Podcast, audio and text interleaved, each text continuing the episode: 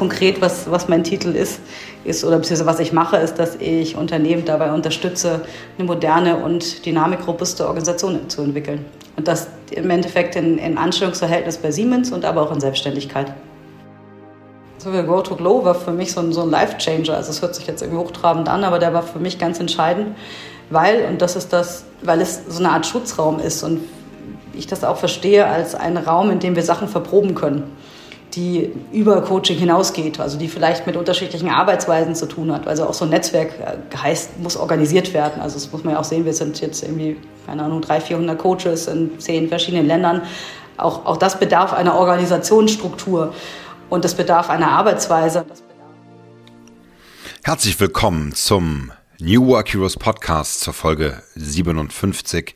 Mein Name ist Jörn Henrik und als dein Gastgeber stelle ich dir regelmäßig interessante New Work Heroes und New Work Heroines vor, die ihren ganz eigenen Berufsweg eingeschlagen haben, ihre eigenen Berufe erfunden haben und in ja, interessanten neuen Berufsfeldern unterwegs sind, wo es um Wandel, um Veränderung und um New Work geht. Und Nina Eichholz ist eine von ihnen und hat dabei ihren ganz eigenen Weg schon ganz früh gemacht, denn sie ist Ingenieurin. Sie ist eine echte Kämpferin.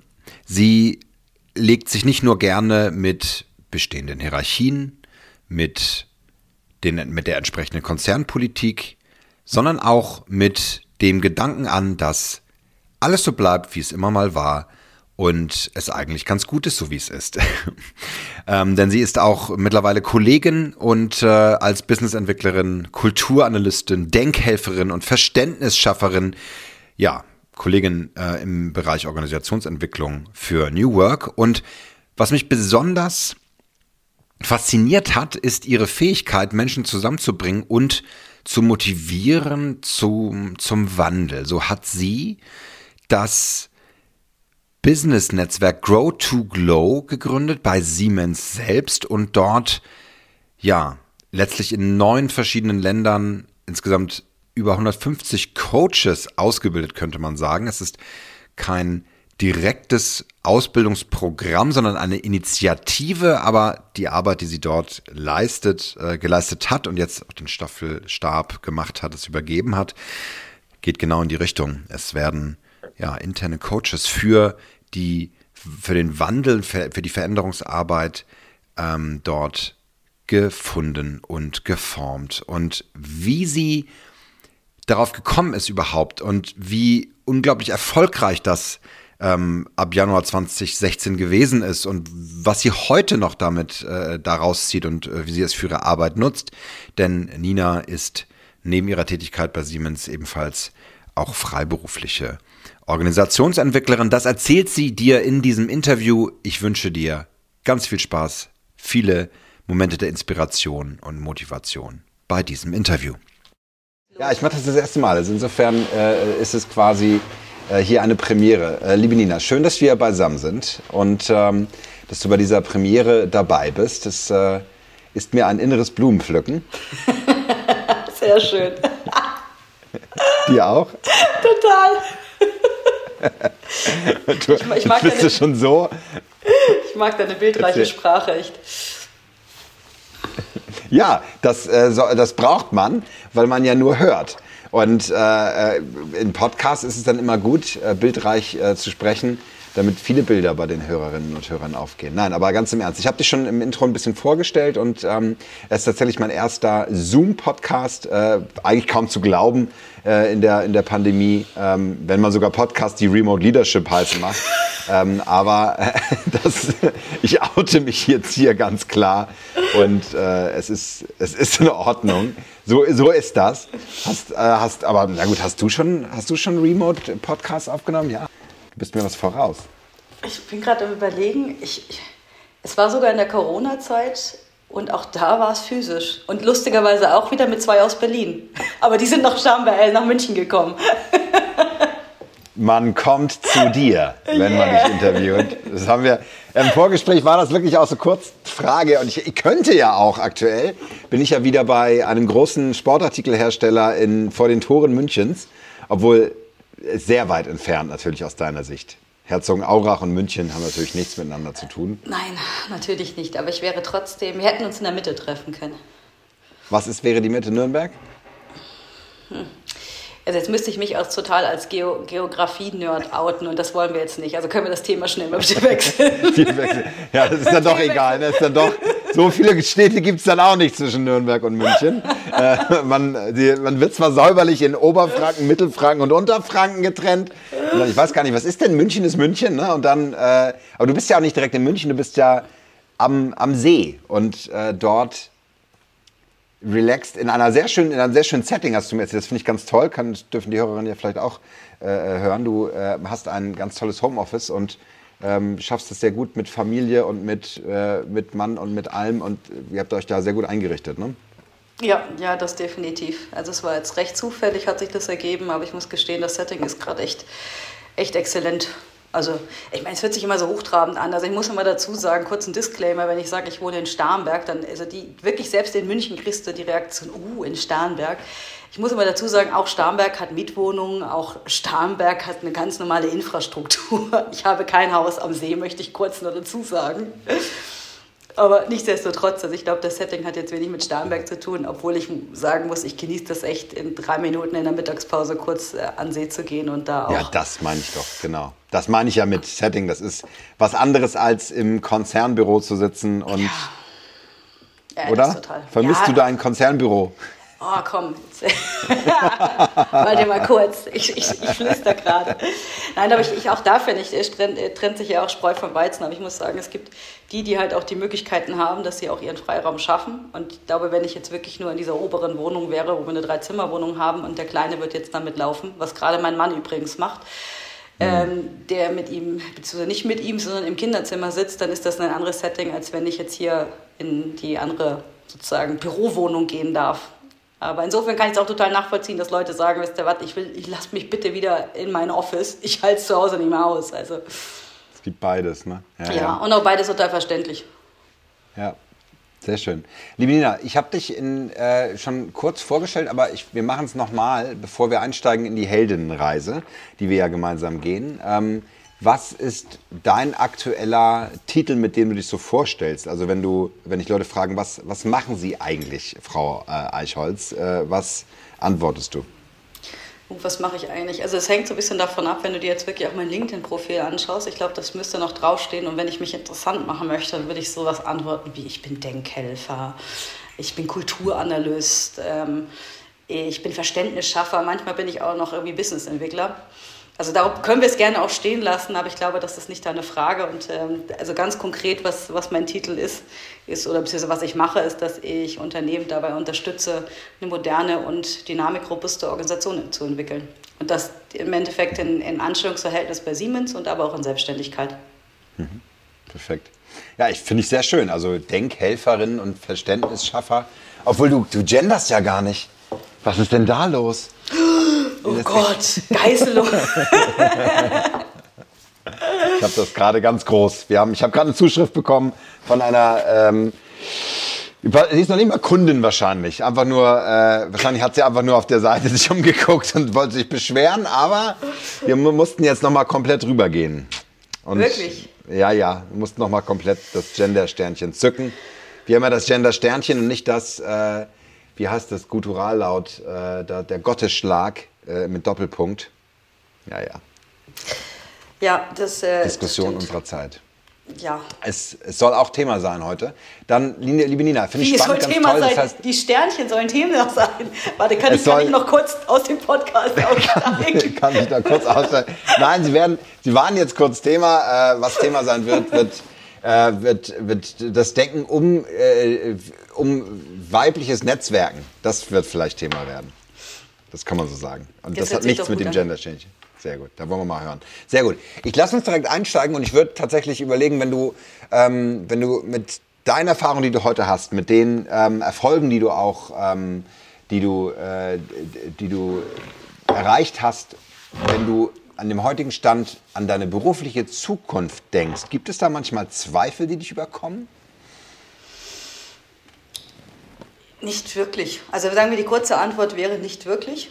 Ähm, wenn ich es einfach ausführen würde, würde ich sagen, dass mir so das, mich so das Leben gelehrt hat, dass es irgendwie einfach immer wieder anders kommt. Und ich denke, dass mich das wahrscheinlich auch ausmacht, wahrscheinlich ein gesunder, manche würden es vielleicht naiven Optimismus nennen, ähm, einfach der, der Zukunft sehr positiv gegenüber eingestellt zu sein. Also es wird schon so sein, wie es sein soll. Und ich, ich habe mich so gerade, als du die Frage gestellt hast, habe ich mir gerade so vorgestellt, wie das wohl wäre, wenn ich jetzt 20 Jahre jünger wäre und du mich gefragt hättest, wie siehst du dich in 20 Jahren?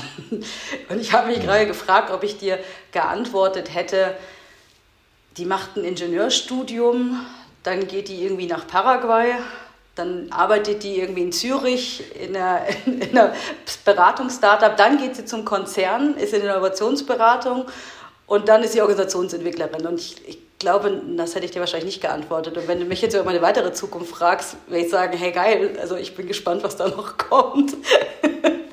Sehr schön. Ja, ich meine, das, das ist tatsächlich, das ist dann sozusagen doppeltes Inception. Also sich vorzustellen, was du gesagt hättest von vor 20 Jahren über dich in 20 Jahren, aber dann auch äh, äh, noch äh, die Zukunft äh, ex, extrapoliert, finde ich, finde ich schön komplex. Ja? Ähm, aber das, das ist tatsächlich sehr spannend, was du erzählst. Vielleicht da sollten wir auch noch äh, darauf zu sprechen kommen. Ich denke, wir werden auch äh, darauf zu sprechen kommen. Denn meine nächste Frage ist direkt, war das denn früher anders? Also war das vor 20 Jahren so, dass du auch Zweifel hattest, wo du sagst, nicht so entspannt wie heute? Oder warst du schon immer etwas relaxter und entspannter, was das angeht? Nee, also ich, äh, auch, auch jetzt, also ich denke, das ist immer so die Frage, also ob du Zweifel auf das Berufliche beziehst. Und das war sozusagen die erste Frage, da würde ich sagen, da bin ich relativ optimistisch, wenn du jetzt Zweifel an sich beziehst, also Zweifel im Sinne von Selbstzweifel, Zweifel im Sinne von ähm, bin ich wirksam mit dem, was ich tue. Also das ist natürlich da und das war vor 20 Jahren auch da und noch, noch deutlich intensiver, als es jetzt ist. Also ich glaube, dass ich über die Zeit eher gelernt habe, mit diesen Zweifeln umzugehen und die zu einzusortieren. Und ähm, ich habe da, ich weiß nicht, ob das, äh, ob das interessant ist, aber ich habe mir, mir hat mal so ein Artikel geholfen, ja, was heißt geholfen, aber ich bin mal über diesen Artikel gestolpert und ich fand den, der hat man so, so es gibt so Sachen, die sind so augenöffnend und den habe ich auch irgendwie ganz oft weitergeleitet. Und da waren zwei äh, Journalistinnen, recht renommierte Journalistinnen, die über irgendwie, ich glaube, zwei Jahrzehnte durch die Weltgeschichte getingelt sind und hochrangige Frauen interviewt haben. Und die haben dann ein Phänomen festgestellt, was alle irgendwo vereint. Und das ist ein, erhöhter, ein erhöhter Grad an Selbstzweifel. Und das war unabhängig dessen, ob es eine hochrangige CEO eines Unternehmens war oder eine professionelle Basketballspielerin.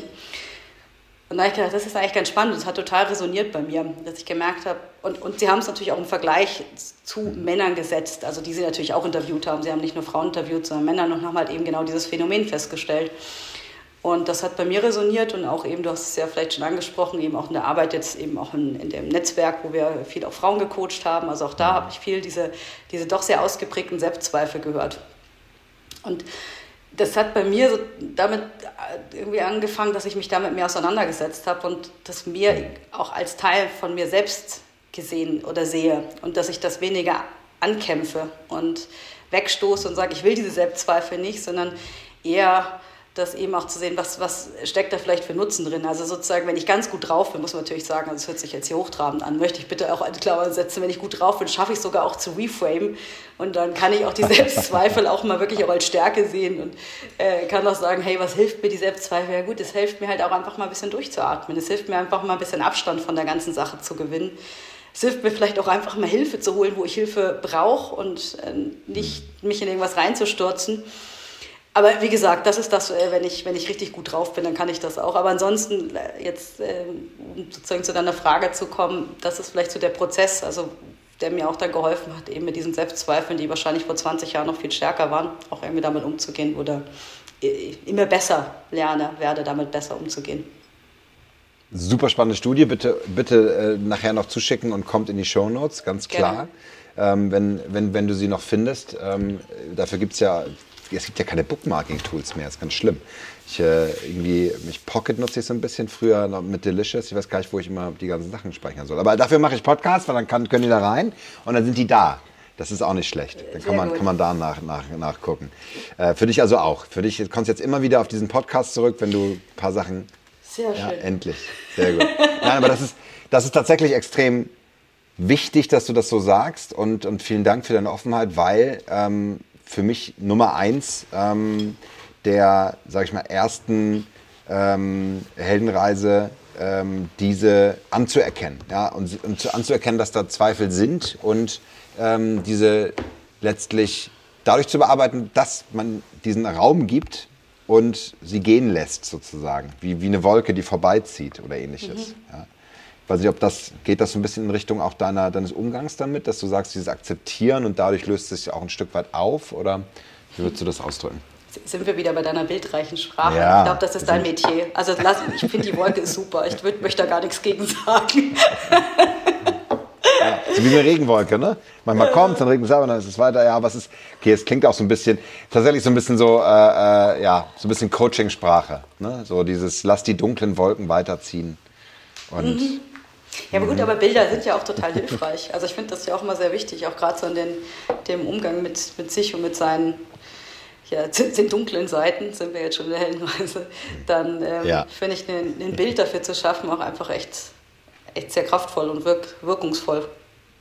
Ist das was, was du auch in dem Netz, also du sagst gleich nochmal in Ruhe, wie es zu der Gründung ähm, auch gekommen ist und, und, und was das überhaupt für ein Netzwerk ist, das wollen wir natürlich alles ganz, ganz genau wissen, aber ist das sozusagen auch so ein Punkt, wo ihr sagt, ihr helft euch gegenseitig diese Zweifel zu überkommen oder bestärkt euch auch in so einem, in diesem, in diesem Netzwerk welt, konzernweit, weltweit euch zu unterstützen? Es, es, hängt so ein bisschen davon ab, vielleicht ganz kurz. Also ich würde das zweigeteilt sehen. Das, das eine ist es ja, das ist ja wirklich ein, ein Coaching-Netzwerk. Also sozusagen, es ist ja nicht nur eine Zusammenkunft von Coaches, sondern wir bieten ja weltweit jeder Frau jetzt innerhalb Siemens drei Coaching-Sessions für umsonst an. Also das mhm. heißt, natürlich in der Auseinandersetzung, du hast ja schon gerade gesagt, diese Wolke ist eine Coaching-Frage. Also das heißt, also natürlich in der Rolle als Coaches ähm, beschäftigen uns natürlich damit, weil ich denke, Zweifel ist ein, ein großes Teil von, auch, auch möglichen Teil eines, einer Coaching-Session, muss nicht gegeben sein, aber ist meistens oder oft auch ein Teil davon. Das ist das eine, aber ich weiß nicht, ob du das ansprichst, aber jedenfalls hat das gerade bei mir was getriggert. Ja, super, dann sprechen wir es an. Hm? Grow to Glow. genau, Grow hm. to Glow, das Netzwerk. Mhm. Und ähm, aber was vielleicht das, das was mich gerade besonders angesprochen hat, ist, weil du gefragt hast, ob wir uns gegenseitig helfen, auch mit so Zweifeln umzugehen. Und da sprichst du die Struktur des Netzwerks an. Also das eine ist sozusagen unser, unser Ziel, was wir machen, und das andere ist die Netzwerkstruktur. Und da war für mich, so wie Go to Glow, war für mich so ein, so ein Life-Changer. Also es hört sich jetzt irgendwie hochtrabend an, aber der mhm. war für mich ganz entscheidend, weil, und das ist das, weil es so eine Art Schutzraum ist. Und ich das auch verstehe, als einen Raum, in dem wir Sachen verproben können, die über Coaching hinausgeht, also die vielleicht mit unterschiedlichen Arbeitsweisen zu tun hat. Also auch so ein Netzwerk äh, heißt, muss organisiert werden. Also das muss man ja auch sehen, wir sind jetzt irgendwie, keine Ahnung, 300, 400 Coaches in zehn verschiedenen Ländern. Mhm. Auch, auch das bedarf einer Organisationsstruktur. Und das bedarf einer Arbeitsweise und das bedarf Transparenz, das bedarf Kollaboration und äh, also alles, was auch übertragbar ist auf das in Anführungsstrichen normale Businessleben. Und das muss ich sagen, das bietet, hat mir Grow to Glow auch geboten. Oder bietet es mir immer noch diesen, diese sozusagen damit auch mit möglichen Zweifeln in der Arbeitsweise, die einfach explorieren zu dürfen in einem, einem gewissen Schutzraum so mit der Schutzraum wie so eine Art, es gibt ja diesen, diesen Begriff des dritten Raums. Also man hat seinen privaten Raum, das könnte man als ersten bezeichnen, wo man mit Familie, äh, ganz engen Freunden, Verwandten äh, äh, operiert. Ne?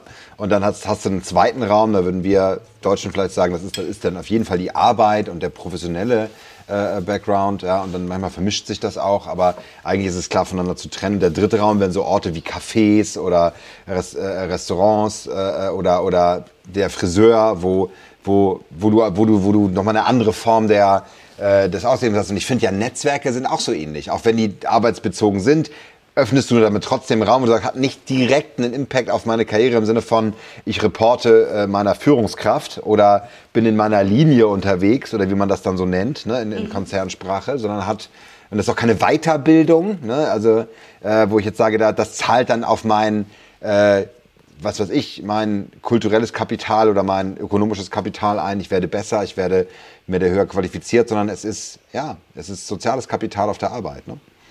Mhm. Ja. Spannend. Lass uns ruhig mal weitergehen, weil ich würde nämlich fragen wollen, weil du sagst, das war wirklich life-changing auch für dich, es hat sich wirklich viel verändert für dich. ähm, wenn du an die Momente denkst, wo du beruflich einen Wandel vollzogen hast in deinem Leben, du hast schon ein bisschen was anklingen lassen, ne? Paraguay, die Schweiz und, und, und ähnliches. Was würdest du denn sagen, war, sind so die, die stärksten Momente des Wandels bei dich oder der stärkste Moment in deinem beruflichen Leben, wo du einen Wandel vollzogen hast? Also ich, wenn ich so reinspüre, war das wirklich der Moment der, nicht der Gründung des Netzwerks, ähm, sondern der organisationalen Veränderung des Netzwerks. Und mhm. vielleicht ein, zwei Sätze mehr dazu. Also wir haben halt das, oder ich habe das Netzwerk gegründet, waren damals acht Coaches und sind innerhalb vom, ich glaube, halben Jahr sind wir jetzt erstmal auf, ich glaube, 30 oder 40 Coaches gewachsen, was ich mir vorher gar nicht vorstellen konnte. Das war ja so eine Art, ach, wir setzen mal auf, das ist ja super, wir brauchen Coachingbedarf auf der einen Seite, Coaches, sehr gut ausgebildete Coaches auf der anderen Seite, bringen wir die doch mal zusammen und äh, war selbst überrascht, was das für einen Anklang gefunden hat, eben nicht nur auf der Coachie-Seite, sondern wirklich auf der Coach-Seite. Mhm. Und ich, ich erinnere mich noch, als wir dann eben diese, die, die erste Anfrage dann auch außer Münchens hatten, also auch von anderen Netzwerken, die gesagt haben, boah, finde ich total super, da waren Erlangen und Berlin, lustigerweise Berlin war das das erste, mhm. die, die erste Orte, gesagt haben, hey, finde ich klasse, wir haben ja auch irgendwie XY-Coaches, wir wollen dabei sein. Und auf einmal war ich damit konfrontiert, mir zu überlegen, was ist denn überhaupt jetzt Grow to Glow? Also was, wie wollen wir denn Qualität sicherstellen? Wollen wir überhaupt skalieren? Wenn ja, wie wollen wir skalieren? Und da waren so Begriffe wie Franchise irgendwie im Raum. Und ich gedacht, nee, also das ist es doch nicht. Und, und dann haben wir halt irgendwie mal so eine Struktur aufgesetzt. Und auch, muss ich gestehen, nur das, was ich kannte. Und habe dann einfach nach so ein, zwei Monaten gemerkt, auch so in der Interaktion, auch gerade eben mit denen, die nicht in München vor Ort waren, dass es immer ein Wir und Ihr, also sozusagen wir in Erlangen und ihr in München. Und ich habe mich immer gefragt, woher kommt das denn? Also ist doch immer, ich, ich intendiere doch immer, dass wir sind doch Grow to Glow, weil ich auch diese Überzeugung habe, dass auch nur wir als Ganzes das gemeinsam gestalten konnten. Bis ich dann irgendwann mal so diesen Aha-Moment hatte, irgendwie diese Struktur, die wir gerade haben, ähm, fördert das überhaupt gar nicht. Also auch meine Ansprache, die ich dann damit einhergehe, also sozusagen die Rolle, die ich in diesem, dieser Struktur einnehme, ist überhaupt nicht förderlich, weil ich halt immer noch, im Endeffekt eigentlich war das eine, ich habe immer gelacht, ich habe gesagt, ich habe so eine klassische Siemens-Struktur äh, in klein abgebildet. Und ähm, das fand ich dann so ganz spannend und gleich komme ich zu dem Moment, wo, wo sozusagen für mich so ein Life-Changing war. Das war damit, dass ich damit aber konfrontiert war, mich das erste Mal so bewusst mit Organisationsstrukturen auseinanderzusetzen. Und ähm, bin dann einfach über mich damit wirklich mal gesagt, was ist so, so der, der geile heiße Scheiß, der da gerade irgendwie rumschwirrt. Was gibt es da an modernen Organisationsstrukturen, an, an Managementstrukturen? Und äh, zu der Zeit war halt äh, Holacracy gerade groß im Rennen. Das war jetzt irgendwie vor, ich weiß gar nicht, sechs, sieben Jahren oder so. Ich persönlich habe für mich gemerkt, dass ich Holocracy insofern kein, kein Supporter bin, aber das ähm, sozusagen, das sollte nicht abhalten, dass auch Holocracy ihre, seine Wirkung haben kann. Aber wir haben das mehr als Inspiration genommen und haben eben geschaut, was heißt das für uns, also für unser Netzwerk, was kann man dadurch adaptieren und haben diese Struktur aufgebaut. Und ohne jetzt dazu sehr ins Detail zu gehen, ähm, weil eine Frage war ja eben insofern, warum life-changing, ja. ich erstmal gemerkt habe, was es bedeutet, in solchen selbstorganisierten Strukturen zu arbeiten. Und ähm, ich wirklich gespürt habe, was das für Energie freisetzt. Und das war für mich ein Moment, wo ich einfach, also retrospektiv kann ich sagen, der, der, das war der Moment, wo ich gesagt habe, ich will nie wieder anders arbeiten hm. und ich möchte andere dabei unterstützen, genau diese Strukturen zu haben. Und insofern, also vorgespult kannst du sagen, ist es das der Grund, warum ich jetzt mich Organisationsentwicklerin nenne. Hm. Ähm, und deswegen war das für mich so der Moment überhaupt, der mir, also der sehr stark die Augen geöffnet hat. Ja, wow. Okay, das ist, das ist super stark, weil ähm, ja, also ich freue mich ja, freue mich ja auch sehr, dass wir deswegen miteinander sprechen und dass, äh, dass du deine Geschichte, dass du die erzählen magst äh, und meine Hörerinnen und Hörer das, das mitbekommen dürfen. Ich würde da gerne mal kurz nachhaken, weil du sagtest, du willst nie wieder anders arbeiten. Vielleicht mal für alle die, die jetzt in so einer festen Position arbeiten, vielleicht auch in einem großen Unternehmen, Konzern oder generell ähm, einfach in festen Strukturen unterwegs sind. Das geht doch nicht. Man kann doch nicht nebenbei noch ein Netzwerk gründen. Wie soll denn, wie, wie, wie, was hat denn deine Chefin, dein Chef dazu gesagt? Wie, wie, wie ging das denn? da, da, kommen wir vielleicht auch zu meiner Rolle, die ich mich verstehe und die verstehe ich mich nicht nur in dem Netzwerk, auch das war sozusagen für mich echt eine gute Schule. Und ich habe das unbewusst gemacht und habe jetzt erst gelernt, dass, das, dass ich es bewusster einsetze. Das ist eine, ähm, so eine Übersetzerin. Also alle, jede, jeder hat so seine Währung und ein Unternehmen hat auch eine ganz klare Währung und das finde ich ist auch vollkommen verständlich. Also ein Unternehmen, ist sozusagen der Zweck eines Unternehmens ist, ist Geld zu verdienen und das muss man auch verstehen und das muss man auch anerkennen. Also sonst würde es das Unternehmen nicht geben. Also es müssen Leute bereit sein, mehr Geld dafür auszugeben, als es reinsteckt. Und der, diese Währung, finde ich, ist erstmal das, das hohe Gut. Und das zeigt sich in Ausdrücken, also in Siemens ist es Impact, generieren wir Impact ich glaube, jedes Unternehmen hat da so seine eigene Sprache und die aber auch zu verstehen und nicht zu negieren. Und ähm, das war im Endeffekt meine Aufgabe, dass ich gesagt habe, okay, was ist Impact, Wirkung? Was heißt das sozusagen auf der Unternehmensseite? Und wie können wir auf der Coaching-Seite eben zeigen, dass wir Wirkung, Impact für Siemens haben? Und damit eben auch sozusagen, das meinte ich mit dem Übersetzer. Und das ist natürlich total schwer. Ich glaube, du hast es ja auch mal, mal gesagt, so KPIs in solchen weichen Faktoren zu finden, mhm. ist, ist, ist wirklich eine, eine äh, Mammutaufgabe. Aber insofern habe ich das, bin ich so umgangen, dass ich vielleicht jetzt nicht konkret übersetzt habe, weil ich glaube, das ist, tut, tut man sich ungemein schwer. Natürlich hätten wir jetzt irgendwelche Stories rausziehen können, wo jetzt die Coachie, die wir, Coachie, äh, die, die wir gecoacht hatten, plötzlich einen Karrieresprung gemacht hatten. Das wären vielleicht so Stories gewesen aber das wollten wir auch nicht, sondern was wir einfach gemacht haben, wir haben das genutzt, was möglich ist. Also das heißt, wir haben uns einerseits erstmal ähm, Top-Management-Support geholt, also das ist so das Erste, also uns wirklich aufgehangen an relativ hoch. Ich habe sehr, sehr früh, aber nicht zu früh, hatte ich die Gelegenheit der damaligen Vorständin, also Janina Kugel, hm. IHR-Vorständin, ähm, die Initiative vorzustellen. Aber das war für mich erst, als wir wirklich auch schon, schon ein paar äh, Themen vorzuweisen hatten. Also indem wir schon ein paar Zahlen hatten, die wir nachweisen konnten im Sinne von Coaches, Coaches, Strukturen. Und ähm, so ganz blöd habe ich da bei ihr einfach gepitcht, dass wir einen monetären Support bekommen. Und vielleicht die Story insofern kurz gesagt, wir haben es bekommen. Und für mich war aber dieser monetäre Support nicht das Wichtige, sondern was sie damit uns da also gezeigt hatte, war, ich gebe euch nur Geld, weil ich glaube, ihr seid wichtig für Siemens. Immer wieder die Übersetzung. Und diese ganzen Stories, also davon haben wir einige dann gemacht. Es gibt so, ein, so eine Oscar-Verleihung, nennt sich Werner von Siemens Award im Siemens-Kontext. Also die ist so, so wird hochgerühmt wie die Oscar-Verleihung. Da äh, haben wir uns mit beworben, sind da unter die ersten fünf gekommen mit der Initiative. Also alles, was irgendwo sozusagen in Siemens-Sprech zeigt, dass die Initiative Wirkung zeigt, haben wir halt gemacht. Und ähm, das konnten wir uns somit auch immer wieder weiter vorzeigen. Und das hat eben auch geholfen, solche Initiativen zu verankern. Und jetzt sozusagen auf die relativ einfache Frage, wie bin ich mit meiner Chefin umgegangen, mit meinem Chef? Also auch das äh, war für mich ein Weg. Also am Anfang habe ich das immer also zusätzlich gesagt, das habe ich auch immer gerühmt damit. Ich mache das ja on top zu meiner Arbeit, das ist ja ganz wichtig. Und erst als wir dann wirklich auch diese Sachen vorzuweisen hatten, habe ich auch das, das Selbstvertrauen bekommen und zu sagen, nee, also ich habe jetzt nachgewiesen, wir machen das und bis hin, dass ich wirklich mit meinem, meinem Chef darüber gesprochen habe, dass ich das in meiner Zielvereinbarung drin haben möchte. Und ähm, das haben wir auch geschafft.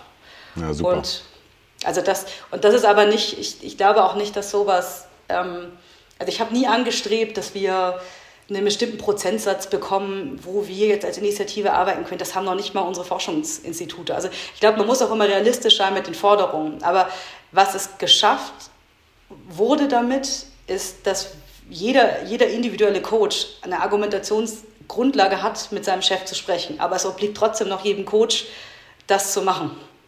Hm. Und es gibt einige, einige Initiativen oder einige Bereiche, also ich glaube, Amerika war das sogar sehr, sehr groß, die, die haben das sogar geschafft, dass ähm, die Ausbildung für die Coaches bekommen haben. Ähm, also das heißt, jedes, jedes Hub hat das, also wir sind in Hub strukturiert, das heißt, jedes Hub hat da auch seinen, seinen Spielraum selbst zu nutzen gewusst. Das macht ja eine, Grass, eine Grassroot-Bewegung auch aus, dass eigene Lösungen gefunden werden. Und wahrscheinlich könntet ihr, wenn du von, von Franchise sprachst, also die Frage, wie sich so eine Bewegung weiterentwickelt, das hättest du dir, glaube ich, gar nicht ausdenken können, äh, wie klug äh, das Netzwerk dann agiert hat, oder? Äh, das finde ich schön, was du sagst. Wie klug der, genau, das klug das Netzwerk, wie klug die Organisation ist. Das finde ich ganz toll, weil die, das ist, die Organisation, also sozusagen, es, es können die, die intelligentesten Leute in einer Organisation sein und die Organisation ist leider dumm, dann bringt die Organisation nicht. Und ich finde es schön, dass du eben nicht auf die, das ist die, ich glaube auch, bin überzeugt, dass die Organisation, die war schlau und klug. Mhm.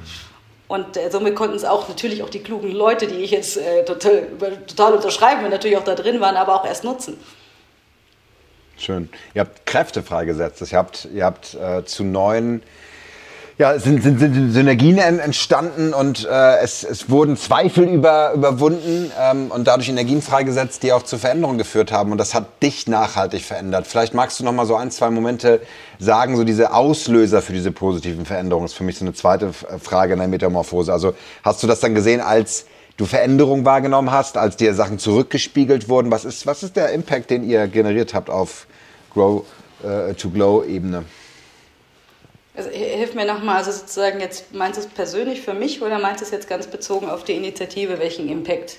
Ja, ja, genau. Ich habe die komplex gestellt, die Frage. Also mhm. fangen wir bei dir an und gehen zur Initiative. Also äh, und, und beides und wieder zurück. Wahrscheinlich hast, hast du auch sehr viel bekommen durch das, was, was dadurch erreicht wurde. Aber sozusagen, was waren diese Auslöser für das, wo du gemerkt hast, wow, das verändert hier gerade etwas und da ich, ich kann sehen, wie, wie sich hier was verändert in der Art zu arbeiten. Hm. Also ich, ich, ich, hoffe, dass die Frage richtig verstanden habe. Ansonsten helft mir einfach, wenn ich in eine andere Richtung gehe. Also ich, was ich, bei mir so ein Auslöser ist, ist, ist, ist, wirklich auch der Zweifel. Also kommen wir wieder zu dem ersten Punkt. Mhm. Das ist so eine Art Bauchgefühl, dass, dass ich so, wie so ein, so ein kleiner Keim, der da drin ist, und der mir irgendwie sagt, irgendwas stimmt nicht. Und den, da habe ich oftmals dann keine Worte erstmal dafür. Also das heißt, das ist erstmal nur so, so eine Intuition, dass ich das irgendwie, also wie ich das Beispiel geschildert hatte, diese Sprache, die wir halt hatten, Franchise, ihr, also irgendwie hat sich das bei mir gewirkt, sie sagte, das, das ist nicht, das, ist ein, das fühlt sich nicht richtig an. Aber ich konnte es ja nicht in Worte fassen. Und erst durch diese Auseinandersetzung damit, also indem ich irgendwie versucht habe, dem Ganzen einen Raum zu geben und zu sagen, okay, was heißt das vielleicht, okay, mit Organisation, ich hatte auch keine Ahnung, was jetzt äh, Organisationen an Möglichkeiten bieten. Und so schafft es dann entsprechend den Raum, dann in etwas Positivem äh, transformiert zu werden. Also das wäre jetzt so ein, so ein, Beispiel dafür. Ja, auch sehr schön. Das heißt, deine eigenen, dein eigenes Glaubenssystem wurde ein Stück weit auch auf den Kopf gestellt und durchgeschüttelt und, und da hat sich was verändert. Ne? Toll. Lass uns euch eine, eine, eine Frage weitergehen und zwar äh, Gegenwind. Also wenn du auf, der, auf, dem, auf, dem, auf dem Weg zur Veränderung bist, ja, das mhm. kennt man ja auch, wir sind ja, wir sind ja Kollegen als Organisationsentwickler, ähm, dann, dann gibt es oft auch Gegenwind, weil Veränderung ähm, ist ja nicht immer schön. Also eigentlich äh, ist Veränderung ja auch eine Irritation eines Systems. Ähm, was ist euch denn so entgegen was, was, was wurde, ist euch so entgegengeweht? Habt ihr Widerstand gespürt? Ich werde jetzt, ähm, der erste Impuls ist zu sagen, bestimmt haben wir Gegenwind gespürt. Aber ich muss gestehen, ich, ich äh, habe den vielleicht in der Form so nicht wirklich als Gegenwind wahrgenommen, jetzt wirklich in der Bildsprache zu bleiben. Also es, ähm, weil wir insofern das Schöne, dass es ja ein Netzwerk ist und damit auch wieder frei gestaltbar ist. Und diese Argumentation, die ich auch wieder immer wieder für mich zunutze gemacht habe. Also vielleicht einfach, ich vergleiche das nochmal, ich habe wie so eine Art unter einer Wasseroberfläche agiert. Also über, über der Wasseroberfläche bedeutet für mich, okay, jetzt sind wir, jetzt sind wir ähm, sozusagen transparent, jetzt gehen wir damit nach draußen und ansonsten gehen wir wieder unter die Wasseroberfläche. Also vielleicht im Konkreten war das so, als wir eben über die Wasseroberfläche gegangen sind, beispielsweise in der, dem, dem Pitchen bei Janina Kugel. Mhm. Ähm, hat sie uns natürlich auch als Feedback gegeben, hey, bitte nennt euch nicht Coaching-Initiative, sondern findet einen, einen, anderen Term dafür. Und Hintergrund ist einfach, dass ähm, Siemens zu der Zeit keine, oder die, die unausgesprochen ausgesprochene Regel bestand, dass es keine internen Coaches geben durfte. Also haben wir uns natürlich hingesetzt und erstmal überlegt und dann irgendwie, ach, was war das dann, Development Support oder wie auch immer wir uns da was ausgedacht haben. Das heißt, wir sind erstmal wieder unter die Wasseroberfläche gegangen, haben dann wieder einfach mit dem Begriff gearbeitet, haben wieder gezeigt, hey, wir haben, sind wieder größer geworden, haben noch mehr Coaches gehabt und dann kam, wie vorher erwähnt, diese Siemens von Werner Award, diese Oscar-Verleihung. Hm. Und ohne dass wir gefragt haben, haben wir uns in dieser Bewerbung Coaches genannt. Das heißt, wir sind einfach wieder hoch, wir haben die Wasseroberfläche mal ein bisschen nach oben gedrückt, sind wieder nach oben, haben uns einfach jetzt sozusagen, die Wasseroberfläche war so weit oben, dass wir gesagt haben, jetzt heißen wir Coaches, haben aber abgewartet, kommt da was? Sagt jemand was dagegen? Nein, hat nicht. Also hießen wir seitdem wieder Coaches. Also insofern, wenn du das als Gegenwind bezeichnest, mag das ein Gegenwind sein. Ich habe das aber nie als Gegenwind für mich wahrgenommen, sondern immer nur so ein, auch hier wieder, es ist so ein bisschen so ein strategisches Austarieren. Man muss beide Sprachen spielen und beherrschen. Und das ist auch verständlich, wie sozusagen da auch wieder der Gegenwind reagiert. Du hast ja auch gesagt, es ist immer eine Irritation. Und generell sehe ich Irritation auch als was total Positives. Weil wenn es keine Irritation geben würde, dann wäre die Veränderung nicht groß genug.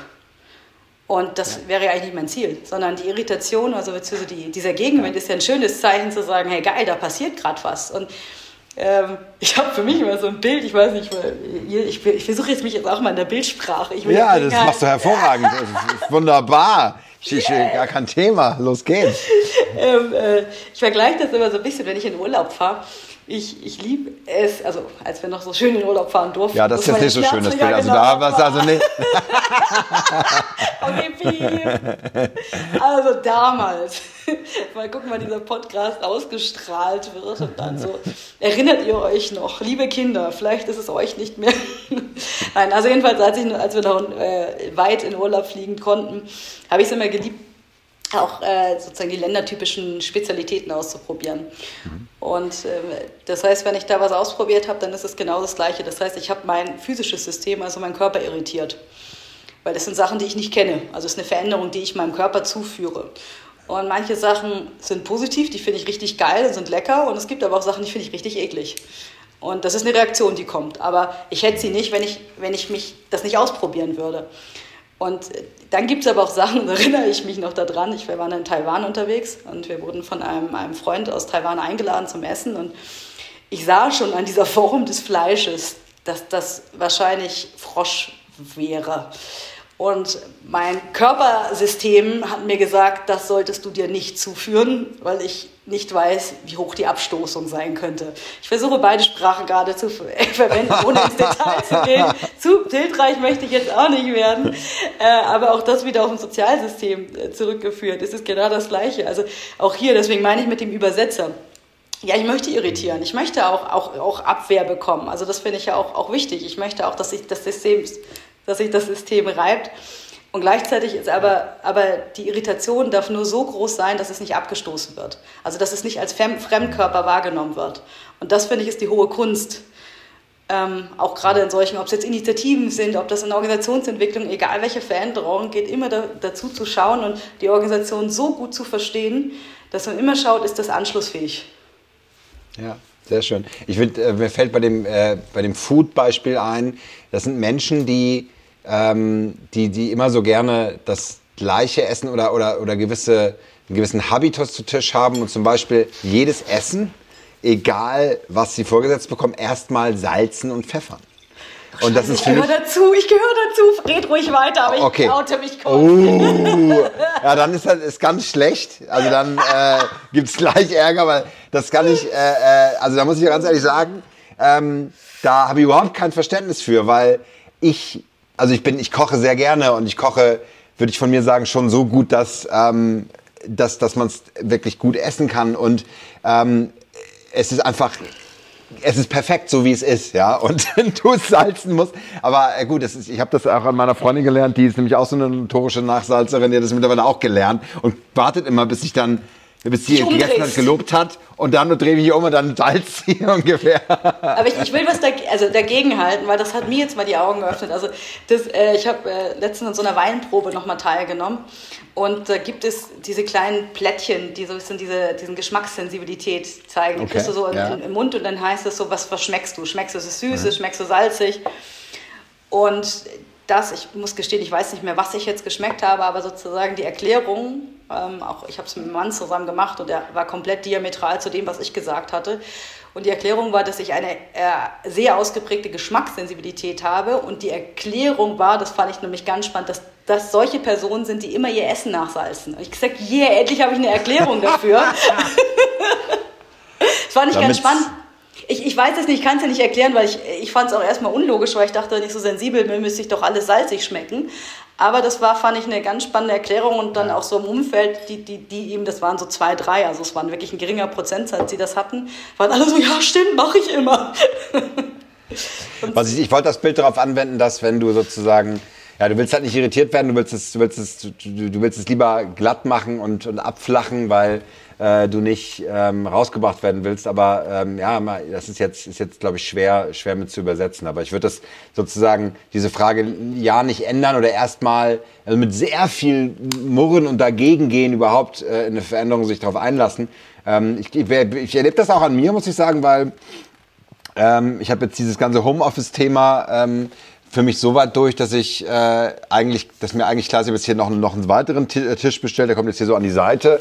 Ähm, wir machen das ja gerade über Zoom jetzt hier und, und äh, sitzt jetzt hier auch dran, wo ich sage, dann habe ich wieder einen höhenverstellbaren Tisch, dass ich noch eine weitere Arbeitsplatte habe, weil ich äh, dieses, dieser Stehtisch, an dem ich äh, sitze gerade auch oder stehen kann, der ist eigentlich nicht gut, der reicht nicht. Ne? Ich bin mhm. ja sonst immer bei Kunden unterwegs. Also da ist auch wieder eine Irritation, eine Veränderung und ähm, ich merke dann jetzt auch durch das Coaching-Programm, was ich gerade dann auch für mich angefangen habe letzte Woche, ähm, gehe ich auch wieder in Veränderung rein. Also immer wieder sich neu ähm, einstellen. Und mit dem Arbeitsplatz ist es tatsächlich interessant, weil ich als Coworker genuin immer andere Arbeitsplätze habe. Ich habe nie einen festen Arbeitsplatz gehabt in den letzten mhm. zwölf Jahren. Das heißt, äh, das ist ganz, ganz komisch. Ich merke halt, dass ich unruhig werde. Ich sitze immer am selben Platz. Ich sitze immer in der Es geht nicht. Ich bin sonst nur unterwegs gewesen. Das ist auch interessant, mhm. ja, was sich da dann verändert und was sich für ein Habitus einschleicht. Jetzt habe ich, gut, jetzt mache ich mein eigenes Fitnessprogramm kurz mal zwischendurch oder ne, ähm, geht spazieren, ne, was mhm. wir auch am Anfang hatten. Also das äh, auch für den Kopf sehr gut im Übrigen. Also ich, ich kann entscheiden, wann ich meine Pause habe, bin ich getrieben durch,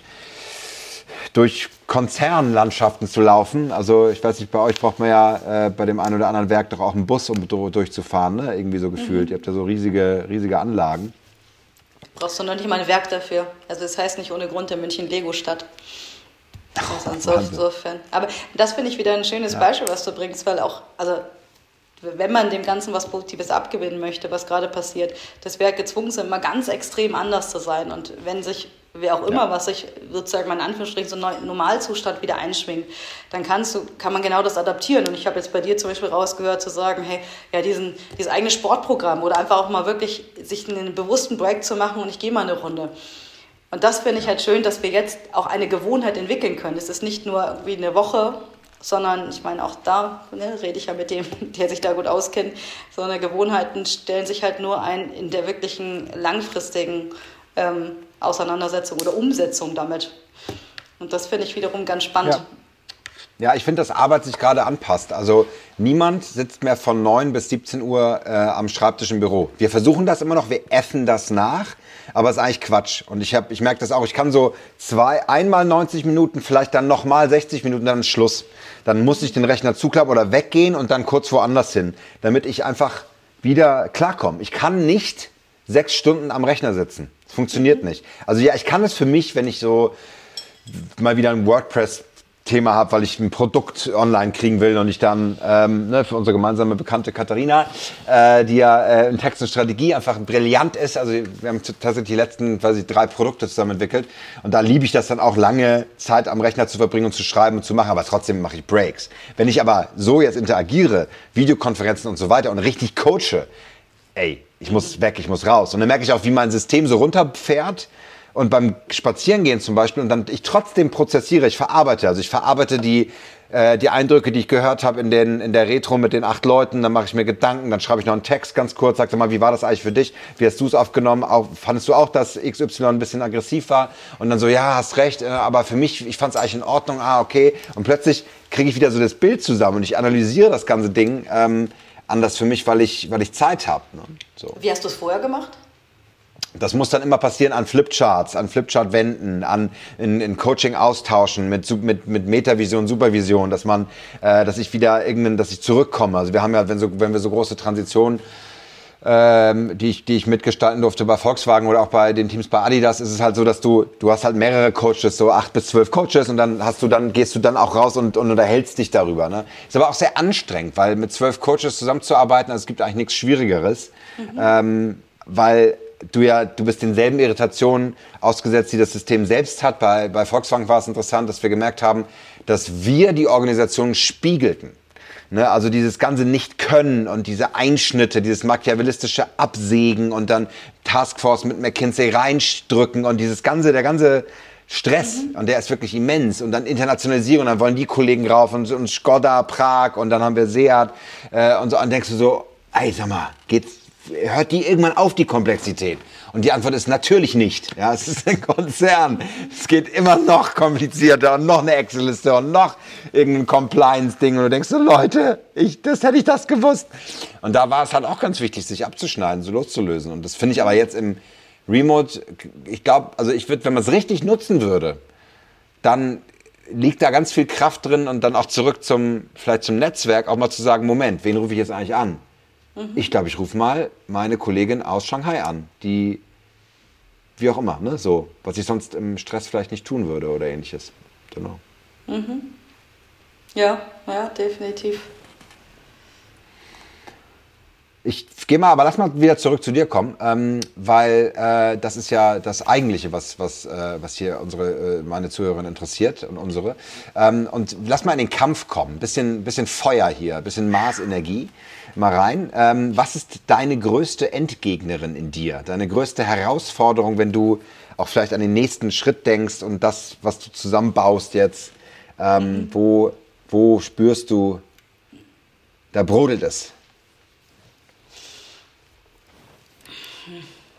Brodeln. Also erstmal hoffe ich nicht, dass es, also Endgegner, sondern dass da noch sehr viele Levels folgen werden.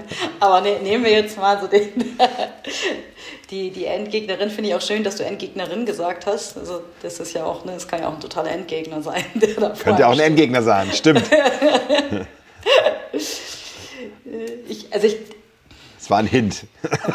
Habe ich schon verstanden. Ich, ich versuche sie gerade zu finden. ich glaube, wenn ich so in mich hineinschaue und reinspüre, dann ist es eher, wenn ich dir meinen Namen geben würde, dann wäre das Lösungsmuskel. Hört sich jetzt ah. nicht wirklich kämpferisch an, aber das ist für mich so der, das, wenn ich so, so schaue. Weil meine Überzeugung dahingehend ist, wirklich auf die Suche zu gehen. Das ist, also, das ist ja auch so, wie ich arbeite. Das heißt, ich möchte erst verstehen, ich möchte die Ursachen ähm, nachvollziehen können, bevor ich irgendwo dann an, den, an das ganze Thema gehe. Also das heißt sozusagen, ich würde den Kern nachvollziehen können. Äh, in gewisser Weise ja auch so ein bisschen so dieser, dieser Punkt dieser Heldenreise. Ne? Man versucht eben wirklich in diese, diese Tiefe zu gehen. Und gleichzeitig bin ich natürlich konditioniert und sozialisiert, vielleicht auch jetzt aus meiner langen Tätigkeit, auch als klassische Beraterin. Ich habe ja wirklich in der klassischen Beratung angefangen, immer dahin getrimmt zu sein, sofort Lösungen zu generieren. Und auch das ist natürlich auch, also das kann ich in meiner Arbeit als Selbstständige natürlich anders auch gestalten, aber auch, ähm, sagen wir in der Arbeit vielleicht auch als Siemens interner Beratung oder Siemens Beratung, ist das natürlich immer auch wieder sozusagen, wird immer wieder angetriggert und dem zu widerstehen. Und das merke ich, ist eine starke Auseinandersetzung. Nicht sofort immer wieder zu sagen, ja, hier übrigens, ich habe die Lösung, weil davon bin ich nicht überzeugt, sondern ich bin vielleicht auch mal ganz beratungsoffen und äh, wir doktern hier nicht an den Symptomen rum, wenn ihr mir irgendwie kommt, sondern wir, wenn jetzt irgendwie wieder heißt, ach, ich wollte da auf den Zug aufspringen ähm, und wir müssen jetzt unbedingt irgendwie agiler sein, dann erstmal nachzuvollziehen, ja warum? Also was verändert sich denn, wenn ihr agiler seid? Was ist denn eigentlich euer Problem? Also und das immer auch zu verstehen, was sozusagen eigentlich auch das wertschöpfende Problem. Ich hatte ich hatte es ja vorher gesagt, ein Unternehmen hat einfach einen Zweck und das ist Geld zu verdienen. Und ich finde, das immer im Hinterkopf zu haben, und dahingehend immer wieder zu versuchen, auch zu, zu, zu argumentieren, zu sagen, okay, was, was bringt euch das? Seid ihr zu langsam auf dem Markt? Ist euer Wettbewerber? Ist der innovativer? Also was ist das, was Agilität eigentlich, welches Problem soll Agilität für euch lösen? Und ist Agilität möglicherweise gar nicht die Antwort, sondern ist das Problem, liegt das vielleicht ganz, an, ganz woanders? Weil aus meiner Erfahrung, und das, so habe ich auch früher agiert, und das war für mich wirklich auch hier wieder ne, so ein Zweifel, der erst ge geboren worden ist und gesagt hat, es fühlt sich nicht gut an und fühlt sich nicht richtig an. Irgendwie deckel ich nur und bin einfach eher idealistisch unterwegs, unbedingt diese neuen Arbeitsweisen an, an Mann, an Frauen, ans Konzern zu bringen, eher zu sagen, ist es wirklich das, die Antwort? Und das ist, glaube ich, also wenn ich mir so den Endgegner angucke, dann ist das immer wiederum, was bei mir natürlich triggert. Und auch das, was irgendwo noch möglicherweise gefordert ist, wenn du mit potenziellen Kunden sprichst, ist natürlich so, so dieses, du, du spürst, so alles ist so, bitte gib mir den Fünf-Punkte-Plan. Ich will doch einfach nur eine Lösung haben. Warum stellst du mir jetzt Fragen? Und dem zu widerstehen und zu sagen, ja, genau diese Fragen werden dir mittel- und langfristig weiterhelfen und nicht die Lösung. Also jedenfalls nicht die vermeintliche Lösung, die sich erstmal vielleicht gut anfühlt und für mich genauso gut anfühlt. Also das ist das, wo ich dann dagegen gehe. Ja, auch wieder herzlichen Dank fürs, für die Offenheit, denn Bist du da auch manchmal sehr, bist du da hart auch zu dir selbst, dass du sagst, Mensch, China, also da hättest du früher drauf kommen müssen? Oder warum bist du wieder so schnell gewesen? Also bist du da selber deine härteste Kritikerin manchmal? Ja, ich denke, dass ich da eher selbst meine härteste Kritikerin bin, würde ich auch sagen. Also da, dies, äh, vielleicht manchmal sogar gar nicht, dass ich es dann mache, aber das Gefühl nur habe, dieses Bedürfnis wenn es jetzt in irgendwelchen Auseinandersetzungen sind. Und ich denke, ach ja, jetzt habe ich es doch genau durch, durchdrungen. Und dann immer wieder diese zu, zu hinterfragen, die Warum-Frage zu stellen. Und ähm, das ist so eine, also insofern bin ich da dankbar um den, diesen kleinen inneren Geist, diese, die Geißelung, die da eben vollstatten geht, weil es halt auch eben Lernprozess ist. Und ja.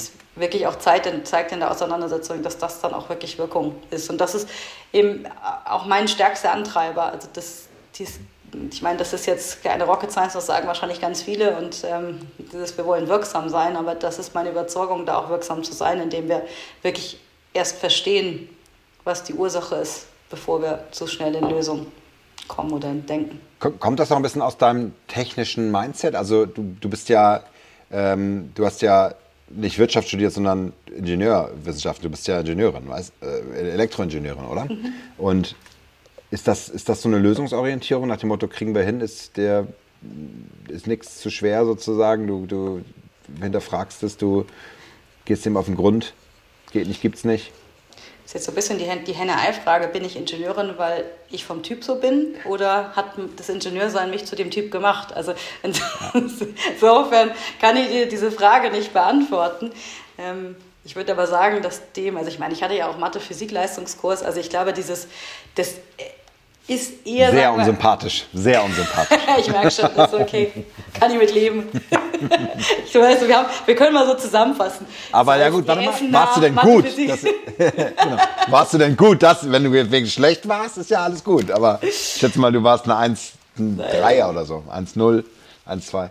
Nein. Äh, nein. Also äh, ich, sagen wir so, ich hätte wahrscheinlich Ingenieurwissenschaften studiert, wenn ich gemerkt hätte, die Entscheidung war scheiße, um es mal kurz ja. auf den Punkt zu bringen.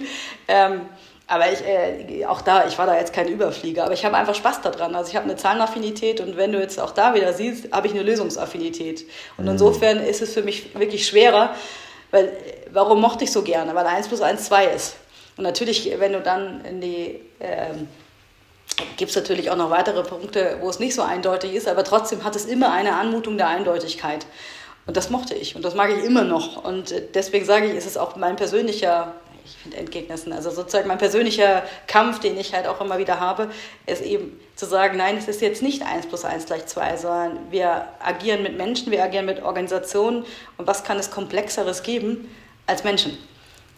Und wenn wir in Komplexität reden, dann haben wir keine Kausalität, die wir ansetzen können. Also es gibt keine Ursache-Wirk-Beziehungen. Wenn du das machst, dann bist du. Wenn du jetzt, keine Ahnung, Scrum einführst, dann bist du Sehr innovativer. Gut. Das funktioniert nicht, weil wir in einer Komplexität und einem komplexen Umfeld unterwegs sind. Also das heißt, ähm, aber nichtsdestotrotz, ne, es triggert sich bei mir an und das war ja auch, ich bin ja auch lange in, in, in Selbstorganisation unterwegs gewesen und ich habe auch immer genauso gesprochen, und gesagt, hey, Selbstorganisation, das ist natürlich die Antwort und egal welche, welche Frage du hast, Selbstorganisation ist die Antwort. Und habe aber festgestellt, dass das eben nicht ganz so ist, wie ich es mir eigentlich vorgestellt hatte. Und das war wiederum, ne, was war so der, der Punkt, ne, Zweifel plötzlich wieder und äh, mich dann auf den Weg zu machen und zu sagen, okay, was, was ist es denn dann, wenn es das nicht ist und wenn es nicht so einfach ist? Und ich glaube, dieses Bedürfnis zu einer Eindeutigkeit, das ist einfach, einfach irgendwo menschlich, wenn ich es mal so sagen möchte. Das, das fühlt sich ja, gut klar. an. Und dem aber zu widerstehen. Ja.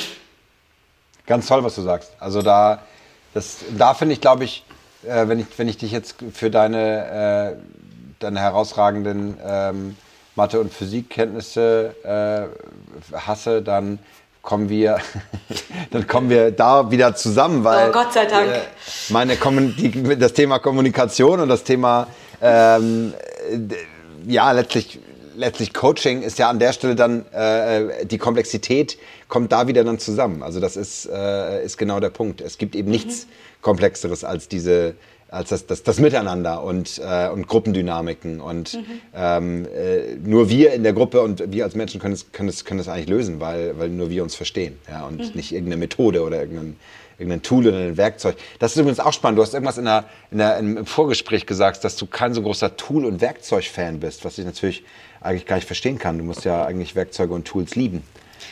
Werkzeuge und Tools liebe ich, aber keine Methoden. Also ah, so das, das, ist der Unterschied. Also Methoden ist für mich, und das ist jetzt vielleicht auch eine Korinthenkackerei, aber ich glaube, das ist, ähm, es ist, hängt davon ab, wie man es versteht, aber für mich sind Methoden einfach eine, sozusagen konsolidiertes Wissen. Und wenn ich aber wieder mich mit komplexen Problemen auseinandersetze, kann ich dem nicht mit Wissen entgegnen. Und wenn aber eine Methode als Werkzeug verstanden wird. Und darüber hatten wir, glaube ich, gesprochen im Sinne von, weißt du, einen, einen Hammer, wenn ich einen Hammer als, als Methode verstehe, dann ist ein Hammer immer dafür da, dass ich diesen Nagel reinkloppe. Aber wenn ich einfach den Hammer erstmal als Werkzeug verstehe, macht die Idee, wie ich den Hammer nutze, erst zu was sehr Wertvollem. Und die Idee kommt wieder aus dem Menschen. Und deswegen bin ich ein Freund von Werkzeugen, aber nicht von Methoden. Ja, sehr gut. Also nicht das Daily durchprügeln, wenn man überhaupt kein Scrum-Team ist und nicht nach Scrum arbeitet, weil man keine Entwickler im Team hat und nichts entwickelt, sondern in der, weiß ich nicht, Marketingabteilung ist, sondern einfach mal überlegen, was, was könnte fürs Team auch passen. Ja. Mhm. Lass uns mal kurz ähm, auf das Scheitern zu sprechen kommen. Wir waren da gerade eben, dann habe ich, hab ich selber ein bisschen abgelenkt. Äh, ich wollte da gerade hin, ähm, weil das natürlich eine spannende Frage ist. Wie, wie gehst du um, wenn es, wenn, es, wenn es mal nicht funktioniert, wenn alles in die Binsen geht? Mhm. Vielleicht zu dem, dem Begriff Scheitern. Manchmal, man hängt sich ja manchmal so, ne, es ist so auch Endgegner scheitern, das sind ja manchmal so Begriffe, die erstmal was anträgern. Und dann denke ich so, okay, warum, was ist jetzt eigentlich sozusagen auch mit dieser Frage gemeint? Und wenn ich mir jetzt irgendwie vorstelle, okay, was ist, ist Scheitern, ist, dass man, mein angestrebtes Ziel nicht erreicht wird, oder? Da sind ja, wir uns so. Okay, ganz genau. Was du dir sehr innig, was du dir sehr innig gewünscht hast. ja, was ich so richtig innig gewünscht habe.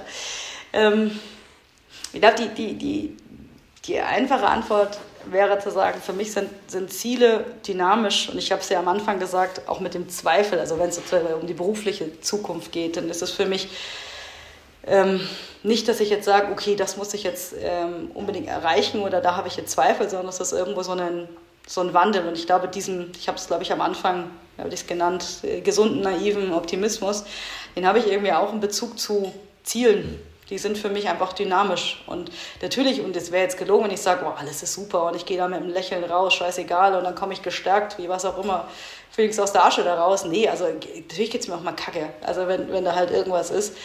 Aber ich verstehe es nicht als Scheitern. Also ich glaube, das ist, das ist das, was, was es für mich ist. Und also so ein, ähm, also so ein ganz konkretes Beispiel, was mir jetzt gerade einfällt, ist, jetzt äh, interessiert dich auch was aus dem nicht beruflichen Kontext? Ja, Oder absolut. möchtest absolut, du nur ganz persönlich. Business? Nein, nein, nein, alles, dein Leben. Du bist ja, das, bitte. ich bin, ich bin.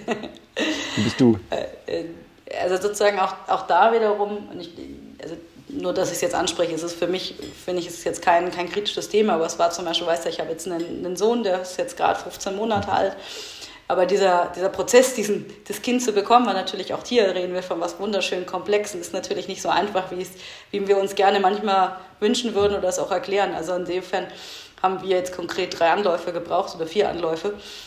Und warum erzähle ich es? Weil das war für mich, wenn du gerade sagst, scheitern, es kommt dem sozusagen am nächsten. Also ich glaube, im beruflichen Kontext habe ich es nicht, aber dieses, dieses Gefühl von, bin ich da gescheitert, weil es jetzt doch ähm, nicht in mir wächst, ist mein Körper nicht, nicht, nicht mhm. gut genug dafür, beziehungsweise hat es nicht die Voraussetzung.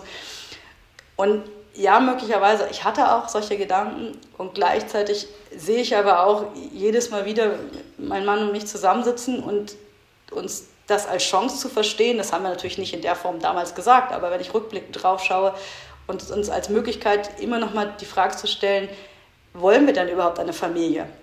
Und, und ich muss sagen, ähm, ich würde überhaupt nicht sagen, dass äh, ich froh bin über diese, diesen möglicherweise ersten Abgang, aber ich bin, bin froh über die Erkenntnis, die daraus gekommen ist, weil ich mhm. einerseits erstmal dem Ganzen noch eine größere Wertigkeit gegeben habe. Ich glaube, das ist ja auch das Klassische, wenn immer durchgeht, wir lernen aus den Fehlern, das ist das, das worauf wir am meisten lernen. Und ich glaube, wenn hm. alles so smooth durchgeht, und in dem Fall war das, dass ich einerseits wirklich das ungemein wertgeschätzt habe, was der Körper leisten kann, um überhaupt so einen kleinen Menschen da zu fabrizieren. Und das Zweite ist, dass wir uns wirklich bewusst nochmal entschieden haben. Und das jedes Mal wieder. Und das war nicht klar. Es war nicht, dass wir gesagt haben, wir wollen unbedingt eine Familie, sondern es hat ein bisschen Anlauf gedauert und wirklich zu dem Punkt zu kommen, wollen wir wirklich eine Familie? Und das muss ich sagen, war für mich immer eine, eine große, also das ist so, so ein Beispiel jetzt für, für mich zu entscheiden, was ich meinte mit dem Ziele sind dynamisch. Und jedes Mal, wenn wir auch meinen, jetzt geht es irgendwie, jetzt ist es echt dramatisch, jetzt tragisch, trotzdem eine, eine Option und eine Möglichkeit zu sagen, hey, das bietet uns wieder den Raum, nochmal darüber zu entscheiden zu können. Also insofern wäre das jetzt ja. zum Beispiel. Boah, vielen Dank. Das ist äh, gerade, weil du, dass du auch so persönlich wirst, weil das ist, glaube ich, es gibt nichts Persönlicheres als, also ich meine, klar, es äh, gibt, gibt alle möglichen Wendepunkte, auch, auch der Verlust eines lieben Menschen ähm, äh, etc. Aber es geht ja genau in die Richtung. Ähm, äh, gerade wenn du, ähm, wenn du davon sprichst, dass, dass es nicht geklappt hat. Ähm, weil das ist es ja auch. Ne? Ein Scheitern ist auch ein Stück weit eine, ein Ende von etwas. Und ich finde das, das ist eigentlich sehr schön. Und da ist ein Funke Hoffnung drin, dass du sagst, du, du passt es dann an und, und du machst dir nochmal klar, warum du es willst und in welche Richtung es geht. Ich finde es auch sehr wichtig zu sagen, dass Scheitern da ist, weil es mir zu einfach ist, als Narrativ zu sagen, naja, und dann, naja, also, mhm. weggesteckt, mitgenommen, ist okay, ja, ja, aufgestanden, abgeklopft. Ja, also es ist, äh, es, äh, da, ist da, da, steckt auch Segen drin, ähm, an, an das Scheitern an sich auch kurz auch da stehen zu lassen und das, und das zu respektieren. Also ich mhm. meine, für euch dann auch irgendwo mit einem Trauerprozess sogar verbunden, ne? weil, weil wir ja letztlich dann dann ja auch, auch weil da, ja, da hängt ja sehr viel mehr dran, als jetzt nur irgendein Ziel zu erreichen. Ja? Äh, mhm. Gerade wenn es um, um den Familienplan geht. Ja, vielen Dank. Das, äh, da, das ist stark. Toll. Gibt es, lass uns kurz, ähm, weil wir sind tatsächlich schon über der Zeit, ähm, aber das ist, das ist völlig in Ordnung. Ähm, ich habe noch ein, zwei Fragen, die, ich, die, ich, die mir auf der äh, Seele brennen. Und zwar dieses, wenn du überlegst, und lass uns vielleicht mal bei Grow to Glow nochmal reinschauen, ähm, weil ihr habt ja wirklich was, das ist ja wirklich ganz toll, das ist ja wirklich gewachsen. Du hast gesagt, du hast bei der, äh, euch bei der Vorständin äh, vorgestellt. Übrigens, glaube ich, äh, ist sie noch äh, HR-Vorständin oder ist sie weitergezogen? Sie ist weitergezogen. Sie ist weitergezogen. Ja, ja also der Klassiker, ne? wie so eine Legislaturperiode, ne? vier Jahre und dann irgendwie. Was macht man dann eigentlich? Man ist Vorstandendin und dann äh, äh, wird Weltenlenker, geht man irgendwie zu den Bilderbergern, ist äh, Retirement, Investmentfonds aufsetzen. Was macht man dann? Ich weiß es nicht. Du, du kannst ja sozusagen ihr, ihr LinkedIn-Profil gerne wieder posten, dann hast du, kann jeder Janina Kugel googeln. sie Aber sie war, glaube ich, eine der wenigen Frauen äh, äh im, in, im DAX-Umfeld, äh, ne? Als Vorständin. Ich glaube, ja, die einzige, um es sogar klar zu sagen. Ne? Ich glaube nicht die einzige. Ähm, aber sie war eine, also beziehungsweise war sie auf jeden Fall eine sehr, sehr ähm, charaktervolle Persönlichkeit und deswegen glaube ich auch sehr präsent. Und deswegen glaube ich, wenn man sich an Vorstände erinnert, erinnert man sich oftmals auch an Janina Kugel, weil sie da sehr präsent auch ist. Ja. Aber zurück zu euch, dieses Vielleicht mal zu dem Mehrwert. Gibt es da irgendeine Technik, irgendeine, du sagst ja äh, Methoden, ähm, lieber Werkzeuge. Ja? Ähm, gab es irgendein Werkzeug aus diesem Coaching? Gibt es ja, das vielleicht noch mal kurz zu erklären. Ähm, ihr habt gesagt, es gibt drei Coachingstunden, die ihr, ähm, die ihr durchführt mit den Grow to Glow Coaches. Ähm, dadurch wächst das Netzwerk und war es dann so, dass man das automatisch weitergeben musste an eine weitere Kollegin oder gab es diese Coaches, zu denen man dazugehörte und dann wuchs das Netzwerk dann natürlicherweise? Mhm.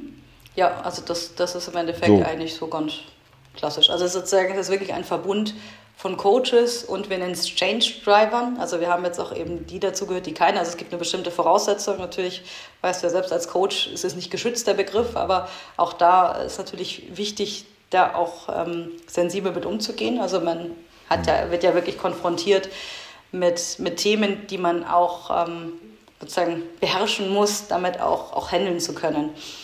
Und ähm, das, heißt, das heißt, die haben alle eine entsprechende Ausbildung, aber es gibt halt auch, das ganze Netzwerk muss ja auch sich weiter gestalten können. Und deswegen haben wir halt eben auch Change Driver, die sich da mit reinkommen. Aber ich glaube, das war jetzt so wahrscheinlich nicht deine Frage, aber nur zum Setting. Und nee, das finde ich immer gut, dass wir das Setting haben. Und dann magst du da ein bisschen was teilen? Was, was hat gut funktioniert? Was sind da so für Veränderungen passiert? Was, was erinnerst du, was, was dich auch beeindruckt hat, was dich gerührt hat vielleicht auch, wo, wo du überrascht warst? Gibt es da Beispiele? An Veränderungen, die passiert sind, die, was es gemacht hat. Du hast über Selbstorganisation gesprochen, aber gibt es da auch in den physischen Zusammenkünften vielleicht, das, was da geteilt wurde? Wovon profitierst du heute noch? Also wir hatten jetzt gerade ähm, letzte Woche ein, wir nennen das All Hands Call, also sozusagen, wo alle Coaches zusammenkommen. Das findet, glaube ich, alle sechs, sechs, acht Wochen statt. Und jetzt haben wir gerade eben auch einen neuen, neuen Umbruch konkret, weil ich mich eben aus der Rolle auch zurückgezogen hatte, sozusagen als, wir hatten es mal als Leadrolle beziehungsweise als Gründerin, einerseits eben bedingt durch die Elternzeit, aber auch einfach, weil ich, ich sehe, dass da, ähm, dass da jetzt Raum einfach auch für neue Ideen sein sollte. Und das heißt, das hat sich eine Kollegin angenommen, die das jetzt gerade grandios macht und da wirklich auch nochmal einen ganz anderen Drive mit reinbringt. Das ist schön zu sehen. Und was wir gemacht hatten, das war, wir haben das so eine Art Lagerfeuergespräch genannt. Also ähm, ging ja auch so, so viele, also, gerade wenn du so ein selbstorganisiertes Netzwerk hast und über sehr starke Distanz, da haben wir ja gerade eben auch gesagt, also lokale Distanz hinweg arbeitest, geht es ja trotzdem darin, diese Gemeinschaft zu, was, was eigentlich so eine Gemeinschaft ausmacht und das spüren zu lassen. Und das kann man sozusagen auch wiederum hier repräsentativ für, für kleine Unternehmen, das kennst du wahrscheinlich, ich weiß nicht, ich habe mal in so einem Startup gearbeitet und ab einer gewissen kritischen Größe merkst du plötzlich, da kommt eine Distanz. Du kannst halt nicht mehr alle Probleme, man sitzt nicht mehr am Tisch alle zusammen, sondern es gibt dann plötzlich so Themenbereiche. Und das, was irgendwie vorher so ein, so ein Startup ausgemacht hat, so eine Gemeinschaft, das entzieht sich plötzlich. Und wenn man nicht schafft, eine andere Struktur dahinter zu setzen oder das vielleicht auch einfach als, als ähm, also auch das in die Kommunikation mit einzubeziehen, verliert oftmals das sozusagen so die, die Sinnhaftigkeit, warum es das eigentlich gab. Und das war auch in dem Fall bei Grow to Glow, dass wir natürlich, als wir noch kleiner waren, wir natürlich Meetings mit allen zusammen machen konnten und eben auch teils auch physische Treffen hatten, wo dann auch wirklich Leute aus, ähm, ich glaube, die eine war aus Dubai dabei, wir hatten Schweiz und es war grandios. Da saßen halt 70 Coaches zusammen in Deutschland, die, die halt darüber sich ausgetauscht haben. Und je größer wir wurden, desto mehr mussten wir uns eben damit auseinandersetzen, wie schaffen wir das. Also können wir zum Beispiel eben mit der finanziellen Unterstützung, haben wir eben auch immer diese physischen Treffen aus, ähm, umgesetzt, können wir die eigentlich machen, wenn wir nicht gewährleisten können, dass jeder dabei ist. Das waren zum Beispiel Sachen. Dann haben wir angefangen, Hybrid-Veranstaltungen zu machen. Das fand ich grandios. Also auch da, jede, jede Situation, jede Veränderung hat uns natürlich wieder vor neuen Herausforderungen gestellt und die einfach auch offen anzugehen.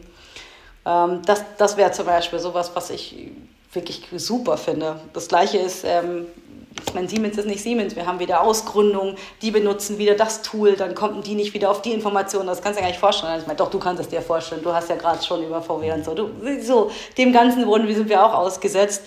Ähm, und da halt auch wieder, wie schaffen wir das, dass die jetzt, obwohl die nur noch 50 Prozent Siemens sind, dürfen die überhaupt in dem Netzwerk dabei sein? Also solche Auseinandersetzungen und trotzdem immer wiederum den, den, die Bestrebung zu haben, auch alle zu integrieren in das, das Ganze. Aber nicht auf, also so auf Biegen und Gebrechen, sondern halt immer, was ist sinnvoll für uns als, als Netzwerk. Und jetzt in dem Fall war das halt schön, ich hatte da gerade angefangen zu erzählen mit diesem Kamingespräch, dass wir wirklich angefangen haben, nochmal die, ich weiß gar nicht, wie viele da jetzt in dem Call mit dabei waren, aber nochmal diese Geschichte zu erzählen, dass die auch wirklich verstehen, was, was Grow to Glow bedeutet, weil es ist nicht einfach nur profan gesagt, eine Zusammenkunft auf Coaches und ihr bietet drei Coaching-Sessions an. Das macht Grow to Glow nicht aus.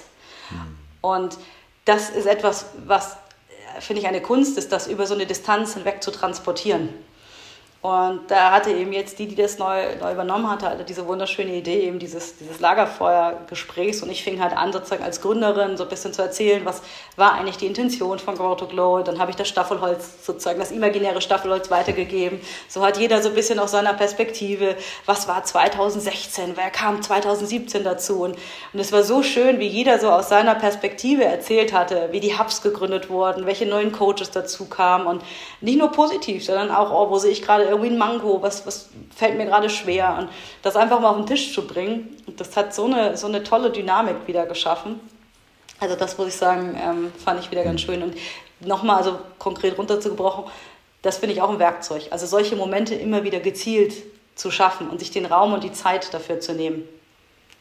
Hervorragend. Ja, eine eigene Kultur auch. Ne? So dieses da entsteht ein Patina. Das ist ja immer so mein Lieblingsbegriff, wenn es darum geht, Kulturen zu schaffen. Das ist wie so ein Küchentisch, an dem man alle zusammensitzt und dann fällt der Kaffeebecher um und da äh, hat man mit dem Messer daneben gehackt und dann merkt man, das Holz wird immer, ne, kriegt eine Patina. Ne? Und das ist, das ist so, die sind die gemeinsamen Momente, ne, die man ja, das hat. Das ist ein schönes Bild. Steine. Super. Ja. Und die ist so, so, so schön wechselhaft, die ist so dynamisch. Also das ist ja das Schöne ja, an Kultur. Lebt. Ja. Sie lebt. Deswegen ist auch der Grund, warum man das nicht installieren kann oder äh, in, in Change-Projekten äh, implementieren oder aufoktroyieren, erreichen oder durch Impact gestalten kann. Das ist leider alles nicht, mhm. nicht machbar.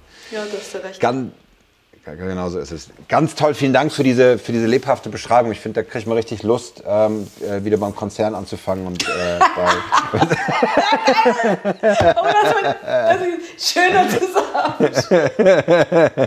oh, und, und, und, sich diesen Netzwerk anzuschließen. Nein, das muss, ich muss natürlich kurz sagen. es wird, äh, aber ich, ich äh, für, für mich komischen Paradiesvogel, ich bin ja, bin ja nur einer von ganz wenigen. Ähm, oder du mittlerweile, ja, obwohl, naja, du so halb, ne? Ähm, aber es ist, äh, äh, glaube ich, eine ganz wesentliche und wichtige Beschreibung für, für alle, die ja auch in festen Positionen sind und sich das auch wünschen würden, dass, dass, dass, dass so ein Gemeinschaftsgefühl da aufkommt, da ist, optimiert wird und warum nicht einfach selber mal ein Lagerfeuer anzünden? Finde ich, finde ich eine sehr, sehr schöne, sehr, sehr schöne Idee dazu. Vielen Dank.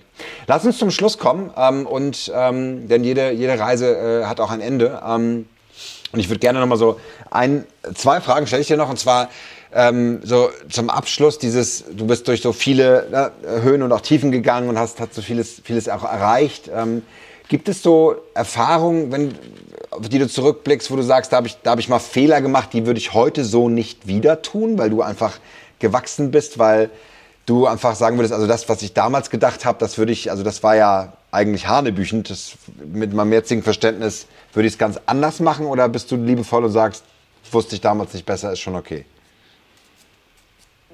Ja und ja. Also, wenn wir die Zeit einhalten sollen. nein, nein, da darfst du gerne ein Beispiel bringen. Also, am, am, am besten eins, das erste Jahr. und ein Beispiel. Ähm, also, ja, also ich, ich würde also insofern, ich glaube, für mich ist das zweite Jahr wichtiger, also dass ich das nicht, also für mich sind auch da wiederum, aber jetzt sind wir Grundkarriere wieder schon, also ich jedes Mal wieder unterwegs, ist für mich ein, ein Fehler mache ich dann, den hätte ich vermeiden können, wenn ich mich intensiver damit auseinandergesetzt habe. Ich würde es insofern vielleicht Irrtum nennen. Ähm, also und Irrtümer habe ich einige gemacht, und da kommt sozusagen der zweite Punkt, ja, ich bin damit, also Irrtümer sind halt in komplexen Umfeldern und da bist du und bin ich unterwegs. Das heißt, wir, es ist ein Austarieren, es ist eine explorative Ebene. Ähm, also ich glaube, was, was ich mir, also wenn ich so zurückschaue, mich früher schon mit, auch so ein bisschen der Theorie, wird sich mit Organisationstheorie auseinanderzusetzen. Also ich bin sehr, sehr stark aus dem Gefühl, aus der Erfahrung bin ich rangegangen, was ich auch immer noch sehr wichtig finde, weil auch ich finde, das Gefühl ist auch, auch entscheidend. Ähm, aber es gibt eben auch bestimmte Theorien, die Verhaltensmuster ähm, erklären können. Und ja. das muss ich sagen, das hätte ich oder wenn man so sagen will, also ich habe es ja auch relativ früh dann auch gemacht, aber wenn ich sozusagen, das hätte ich noch früher, also ich bin ja sozusagen, habe erzählt, mit der Holacracy bin ich, habe ich mich daran gesetzt, das ist ja aber keine Theorie, das ist auch wieder nur ein, ein, ein praktisches Beispiel. Und Dazu gibt es ja aber Erklärungsmuster, ob das jetzt zum Beispiel die Systemtheorie ist, der, der ich jetzt zum Beispiel jetzt eben, wenn man sagen möchte, angehöre, also die, die ich mir zu, zu Nutze und zu Rate ziehe, mhm. wenn ich Verhalten in Organisationen sehe. Und die für mich sozusagen gerade die beste Theorie ist, mir Verhaltensmuster zu erklären. Und die hat für mich nochmal ganz viel ausgemacht und auch nochmal eine ganz große Chance gegeben, auch Organisationen wirklich anders und wirkungsvoller zu unterstützen. Und wenn du so, so guckst, also ich würde es wirklich als Irrtum, ich bin ja aus der klassischen Selbstorganisation, wo ich halt eben durch die Holacracy und dann eben auch Soziokratie, also sozusagen über die praktischen Beispiele dahin gekommen und auch Organisationen unterstützt habe. Aber eben da war so ein Punkt, wo ich sagte, hm, ich weiß nicht, ob das wirklich wirkungsvoll war in der Form. Und da äh, habe ich sozusagen, jetzt würde ich es definitiv anders machen, wenn ich da eine Organisation vor der Nase habe. Ja. Super glaube ich, auch ganz wichtig. Das darf man auch mal sagen. Wenn man, äh, ich, ich komme ja als Autodidakt auch viel aus dem Ausprobieren und Machen einfach. Ähm, aber klar, ähm, da eine gewisse Theorie hilft durchaus und ähm, ist einfach auch hilfreich, Dinge zu erklären. Weil das, das ist ja auch das, was wir ganz oft tun. Immer wieder neu erklären, wie Zusammenhänge ähm, einfach gegeben sind, um, um, um, dann auch zu hinterfragen und äh, zu inspirieren, was, was anders laufen kann. Und wir greifen ja auch unbewusst, also auch selbst wenn wir autodidaktisch unterwegs sind, ist es ja greifen wir ja auf bestimmte Erklärungsmodelle zurück, die in unserem Kopf sind, die wir nicht sagen, hervorrufen können. Das ist ja das Schöne an den Erklärungsmodellen, weil sonst müssten wir die ganze Zeit kognitiv irgendwie am Arbeiten sein, sondern das ist etwas ganz Natürliches. Und in, insofern ist es jetzt auch, dass ich nicht jetzt sage, wie würde die Systemtheorie das machen, sondern ich greife automatisch darauf zurück. Mhm. Aber dieses, dieser, dieser Background sozusagen, was ich automatisch mitdenke, hat mir nochmal wirklich gezeigt, nochmal einen, einen großen Hub der, der größeren Wirksamkeit auch in meiner Arbeit gegeben. Ja. So wie so ein, du wächst so rein in so eine neue, wie ein neues Kleid, ein neuer Hut oder so, in dem dann einfach Verständnis drauf ist, aus dem du dann schöpfen kannst. Ne? Ja. Gibt es einen Ratschlag auf deinem Weg, den du angenommen hast, der dir sehr geholfen hast? Vielleicht von einem lieben Menschen, deiner Großmutter, ich weiß nicht, ähm, jemanden, der ein Prof, eine Kollegin, ähm, Also ich weiß nicht, mich kommt mir gerade nicht, ich fühlt sich jetzt so ein bisschen schlimm an, weil ich denke so, oh Gott, bestimmt hat meine Oma mir irgendwas ganz Tolles beigebracht. ich würde mir jetzt gerne irgendwas aus den Rippen sagen, so damit das sich geil anhört. Weißt du, als ich da mit meiner Oma zusammensaß und dann kam raus.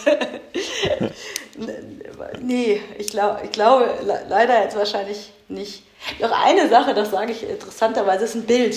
Das hat meine Mutter damals mitgegeben. Das ist etwas, was ich oft, oft immer vor Augen führe. Das ist ein, wenn es um Veränderungen geht. Und sie hat es mal einem ganz anderen Kontext genannt. Ich glaube, da ging irgendwas wahrscheinlich, hat mein Freund damals Schluss gemacht oder wie auch immer und ich war zu Tode betrübt. Und sie hat dieses Bild gestaltet und gesagt, du musst dir vorstellen, du hängst an einem Trapez und das Trapez schwingt und du musst irgendwann loslassen, weil du siehst das andere Trapez, was dir schon entgegenkommt. Und es gibt diesen Moment, wo du loslässt und du bist in der Schwebe. Du weißt, da kommt dieses andere Trapez, aber du hast das alte losgelassen. Und dieser Moment, den auszuhalten, der ist ungemein schwer. Und der, finde ich, passt auch, auch zu dem, mit diesem sozusagen nicht in Lösung. Es ist äh, zu denken, sofort, sozusagen sofort das Trapez zu greifen und sagen, ich hab's, sondern diesen Moment der Unsicherheit auch aushalten zu können. Der Moment der Veränderung, also dieser Schwebemoment. Und das ist ein schönes Bild, das, das sehe ich oft. Oh, ist geil, ich hab's noch geschafft, oder? Boah. Wow. Das ist jetzt wirklich sagen, das ist die Königin der, der Bild, des bildgesprochenen Wortes. Hast du zum Schluss hier, hier gebracht, liebe Nina. Wirklich, oh, wirklich schön. Danke. Weil auch in Komplexität kaum zu übertreffen und äh, vor allem auch, was es dann an Impact ausmacht, wenn man es nicht erwischt und dann ab hinuntersegelt ohne Dort und Boden. Das hast du jetzt gesagt. Das war nicht meine Gestaltung dieses Bildes. Das kann man sich wunderbar vorstellen, wo das hinführen kann. Ähm, nein, wunderbar. Vielen, vielen lieben Dank. Letzte Frage. Was bedeutet Weisheit für dich auf deinem Weg? Warte mal ganz kurz. Dein Lebensweg. Das ist das, der Vorteil, wenn wir virtuell zusammen sind. Ich habe Google. Jetzt, ah ja, nee, okay, das hat auch noch niemand gemacht. Ja, Aber vor allen Dingen hat es noch niemand, noch, hat es noch niemand offen gesagt, dass damit darfst du. Du hast sozusagen, hätte ich jetzt gesehen, wie du so nach links, rechts oben geguckt hättest im, im, Bildschirm und dann so ein bisschen getippt, dann hätte ich, hätte ich, hätte ich, einge, wäre ich eingeschritten. Äh, also in, insofern, ich habe es wirklich gerade gegoogelt, was ist Weisheit. äh, aber vielleicht ist das ja auch ganz spannend, weil ich habe, du weißt ja, ne, ich bin, ich hänge mich ja oft dann an den Begriffen auf. Scheiße, das ist so, was bleibt hängen von Nina Eichholz? so, zum Schluss. Nee, genau. das sind nicht die unwichtigsten Minuten. Nein. aber was, was, was steht? Also Weisheit bezeichnet vorrangig ein tiefgehendes Verständnis von Zusammenhängen in Natur, Leben und Gesellschaft sowie die Fähigkeit, bei Problemen und Herausforderungen die jeweils schlüssigste und sinnvollste Handlungsweise zu identifizieren. Boah, das Könnte ist von dir schön, kommen. oder? Ich sagte, jetzt hätte ich einfach sagen können, das, das ist genau das, wie ich denke. ne, das äh, finde ich schön. Also das, äh, das ist wirklich, wirklich mhm. toll. Aber äh, was, was sozusagen, jetzt wieder zu deiner Frage, ich konnte ja dich leider nicht lang genug ablenken. Ähm, nee. Nee, nicht geschafft. Ich nee. hab's gehofft. Scheiße. ähm, was bedeutet, bedeutet Weisheit für mich? Also jetzt in der, der Arbeit. Also ich denke, das, das knüpft an, was ich vorher gemeint habe. Also es ist ja hier, äh, wie steht es da, diese Zusammenhänge? Und mhm. äh, das bedeutet für mich eben auch, mich mit bestimmten Modellen und Theorien auseinanderzusetzen, die Zusammenhänge erklären können. Mhm. Ähm, und die auch zu Rate zu ziehen. Das, das wäre jetzt für mich etwas. Ähm, und auch eigentlich im Endeffekt finde ich den, das, das so schön, diesen Begriff, weil das ist ja genau das, wie, wie ich und wahrscheinlich auch genauso du arbeitest, ist ja über diese Komplexität, das, das erstmal mhm. diese Zusammenhänge verstehen zu können, ähm, die Ursachen nachzuvollziehen und erst dann wirklich über die, die Lösung wieder zu gehen. Also insofern, wenn ich jetzt die, die Definition davon sehe, würde ich sagen, also jetzt äh, ganz unbescheiden würde ich sagen, dass das eigentlich genau doch den Podcast gerade zusammenfasst, oder? ja.